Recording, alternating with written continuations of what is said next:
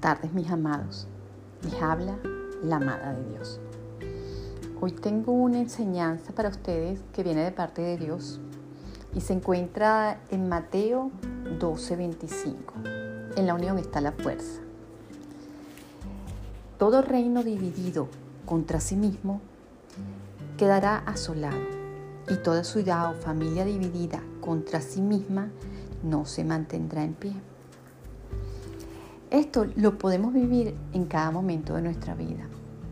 Hay momentos en que nosotros podemos tener un amigo y dentro de la amistad podemos tener alguna divergencia o podemos tener alguna contrariedad con algún familiar, alguna tristeza porque nos defraudó. O en el mismo trabajo, podemos tener alguna contrariedad y entonces tener pensamientos y agredir a una persona porque en ese momento su pensamiento y su forma de pensar no era compartida con la de nosotros.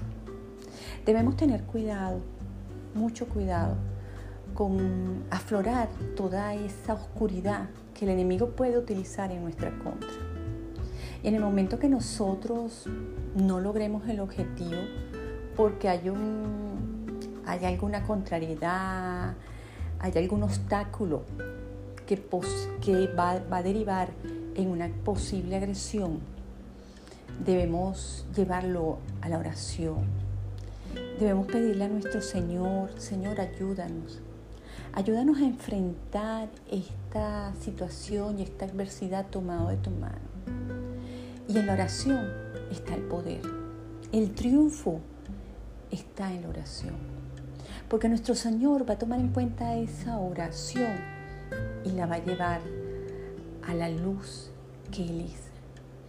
Y vamos a sentirnos con éxito. Eso lo he vivido yo en muchos momentos de mi vida. Y, y mi yo, mi espíritu, esa me indica, o mi alma, digamos el alma, que son los sentimientos, indica, agrédelo, piensa mal de él o resuélvelo por ti misma. No lo hagamos, amados.